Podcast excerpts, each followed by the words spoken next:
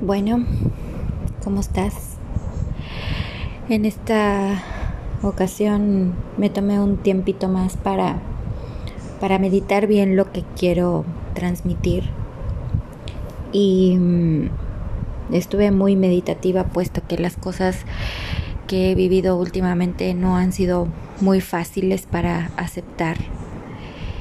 Y eso me hizo pensar en un tema en particular que en primer lugar no soy una persona única que no pasa por cosas buenas o malas.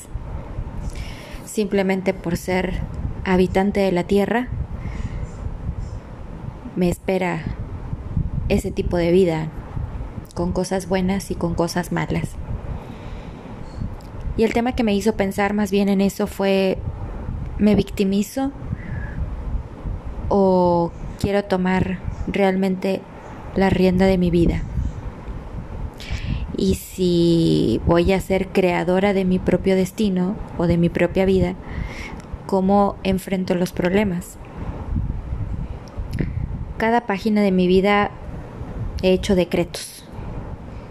Empiezo a recordar todo lo que he pedido a través de, del tiempo y es dependiendo de las necesidades que voy teniendo día tras día, ¿no? Por ejemplo, cuando decreté o, pedí una persona en mi vida que me amara y yo también amar y tuviéramos una hermosa vida de matrimonio y cosas así. Lo tuve. Quizá por poco tiempo, pero lo tuve. Y mm, los deseos de mi corazón eran tan profundos que pues yo lo que más quería era un esposo, un hogar, tener hijos, que mis padres estuvieran bien. Sin embargo, conforme pasó el tiempo, pues hoy por hoy no tengo un esposo, no tengo el hogar que siempre quise, no tengo hijos y uno de mis padres ya no está. Y esto querrá decir que todo lo que deseaba estaba mal o mi perspectiva estaba mal enfocada o no era real. Una vez escuché a una persona decir, que por cierto es coach, que es consultor, se llama Mauricio Benoist, y mm, tomé un curso con él de coach expansivo en programación neurolingüística. Y él decía ahí que el mapa no es el territorio. Y me costó muchos, muchos días poder descifrar qué quería decir con eso. Y por más que él explicaba o explica que el mapa no es el territorio, quizá es una frase que a ti que no tiene sentido, ¿no? Pero, ¿qué tal si todo lo que nosotros estamos viviendo es un espejismo? ¿Qué tal si todo lo que percibimos no es real? ¿Qué tal que todo lo que tenemos en nuestra mente, en la práctica, en la vida real, no es como está pasando en nuestra mente? Entonces, ¿qué quiere decir esa frase de el mapa no es el territorio? No es como percibo, no es como veo las cosas, no es como las quiero. Y dependiendo de eso, me victimizo. Soy víctima de lo que me pasa. Lo tomo para mal, todo. Digo, porque a mí empiezo a inventar excusas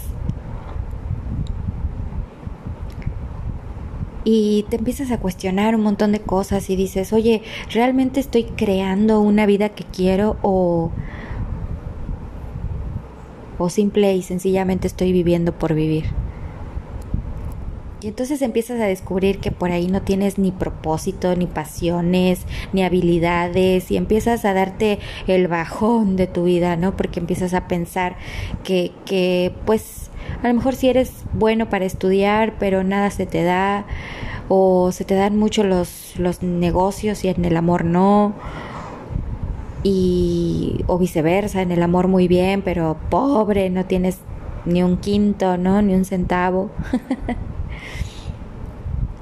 Pueden ser muchas cosas por las que estés pasando y que realmente te pongas a pensar si, si esto es todo lo que hay. ¿Cuál será realmente el propósito de tu vida, no? ¿Estudiaste una carrera para ser alguien? ¿O emprendiste un negocio para, para hacer algo de tu vida, para no depender o ser siempre empleado? La verdad es que cuando empiezas a pensar en todo eso, o bueno, yo al menos, me pongo a pensar y digo, bueno, entonces, ¿qué espero yo de mí misma, no? Pero también tengo que dejar de ser severa, porque pues al final lo que yo más deseo se puede llegar a ser realidad. Pero ¿qué crees? Que soy yo la que tiene que ir por ello. Así es. ¿Los milagros existen? ¿Será que uno puede confiar en que existe un Dios que realmente nos dé las peticiones de nuestro corazón? Sí, sí creo en eso. Pero también creo que uno mismo tiene que ir por esos milagros ser congruente con lo que pides, ser congruente con lo que quieres. Porque si quieres un millón de dólares y no tienes trabajo o no quieres trabajar, pues muy difícilmente te va a caer del cielo, ¿no? Entonces me empecé a preguntar, bueno, ¿yo soy víctima de mi vida o, o realmente estoy creando otra cosa? Porque al mirar para atrás y ver que en un momento tuve todo y de repente no tenía nada, ni trabajo, ni dinero, ni casa, ni hogar, ni marido, ni hijos, ni nada de lo que llegué a desear.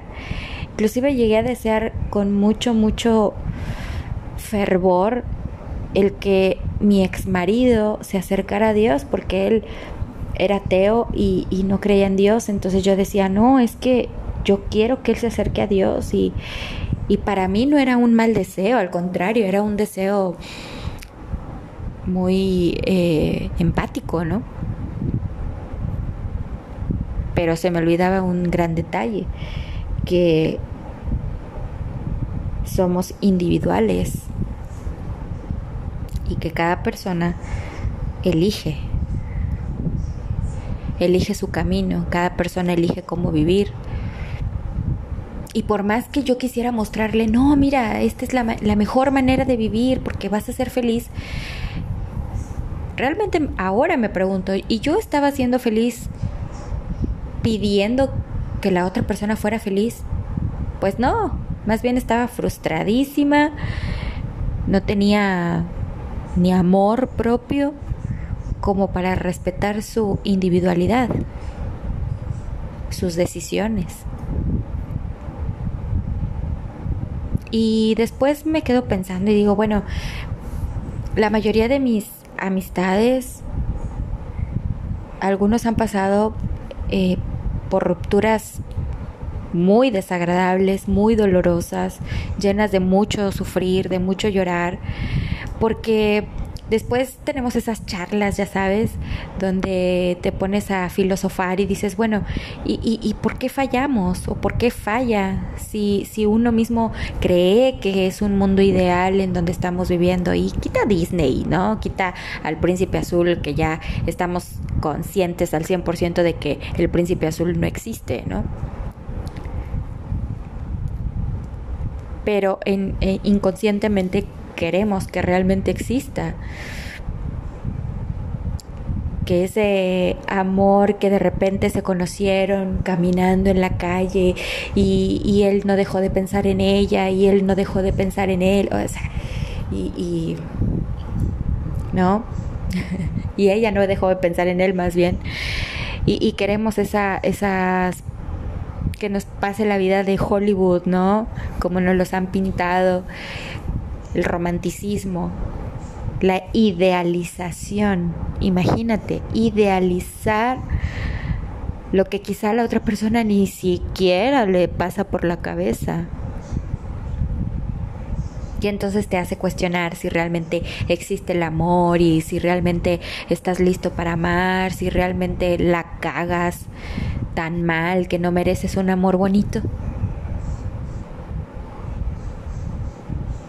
Y vienen personas y te dicen, no, es que tú tienes que creer en la ley de la atracción y tú tienes que darle al universo porque el universo te va a multiplicar las cosas.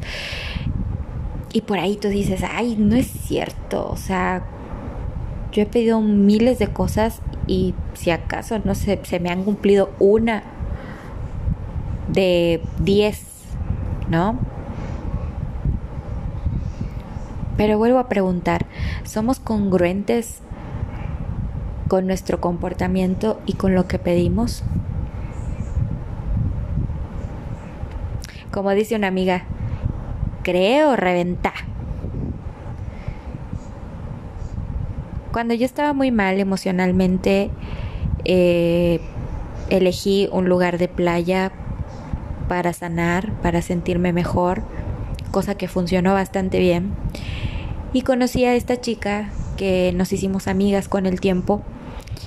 Y ella sin saberlo o, sin conocer toda la historia me decía puntualmente cosas que en primera no quería como escuchar mucho y en segunda como que no quería creer tampoco.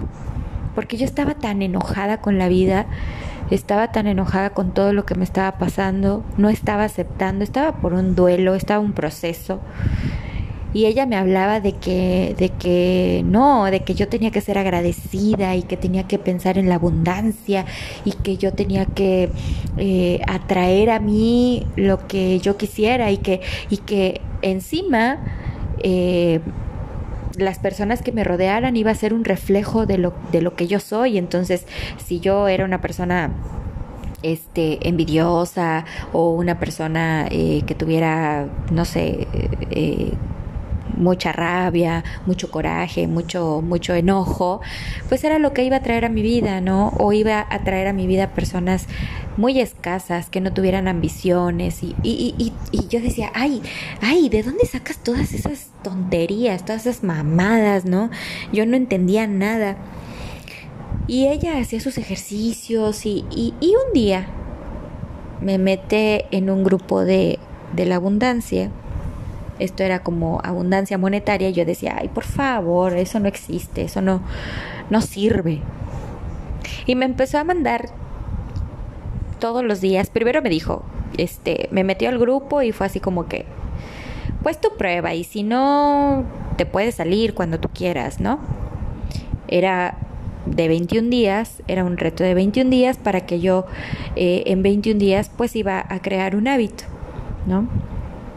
Y entonces, eh, de hecho, para, para, muchas cosas que quieras cambiar de hábitos, eh, tienen que pasar de 20 a 30 días para que ya sea un hábito. Y mm, bueno, el primer día me manda como un, un mantra, una mantra, ¿no? Un mantra y tenía un código y tenía que decir este soy próspera y tenía que hacer unos ejercicios y, y al principio lo hacía así súper incrédula, ¿no? Y así de que, ok, vamos a hacerlo. Y pasó el día 2 y el 3 y el cuarto y nada tenía sentido. Pero como yo soy muy comprometida, yo, yo, Cintia Michelle es muy comprometida con algo y, y, y soy de las que me gusta iniciar algo y terminarlo en lo posible o lo más pronto posible.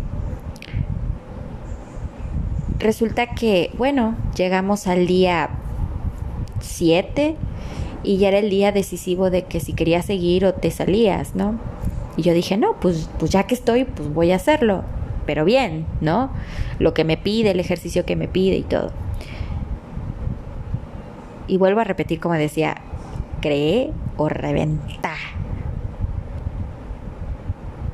Cuando yo empiezo a hacer esos ejercicios en el día 8, 9, 10, 15, 18, mi vida dio un giro.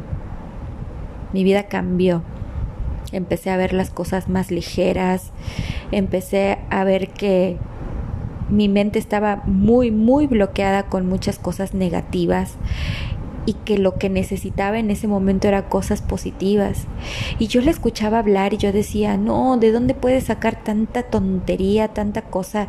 ¿Cómo puedes ser tan feliz, no? Que a lo mejor no lo eras, pero era lo que quería transmitir.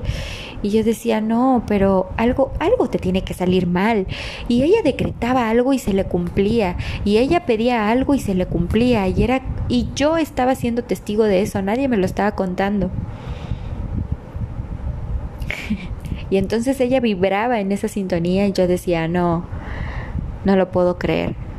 Pero cuando me pasó a mí, entonces sí lo creí. Y fue muy, muy loco. En particular, me pasó algo que nunca pensé que me fuera a pasar en positivo. Empecé a verme una persona que aceptaba la situación y que estaba trabajando para ser mejor. Y haciendo esos decretos, ¿no? Y entonces me empecé a preguntar si la vida o Dios en este caso ponía los medios para para el clásico amiga, date cuenta. y no necesariamente con un tema de amor o, o desamor, no, sino con, con lo nocivos que podemos ser con nosotros mismos, ¿no? Y entonces tuve otra charla con otra persona y ella me decía, a veces no hay que preguntarnos el por qué, por qué te pasa cierta cosa negativa, más bien pregúntate para qué, qué voy a ganar con eso.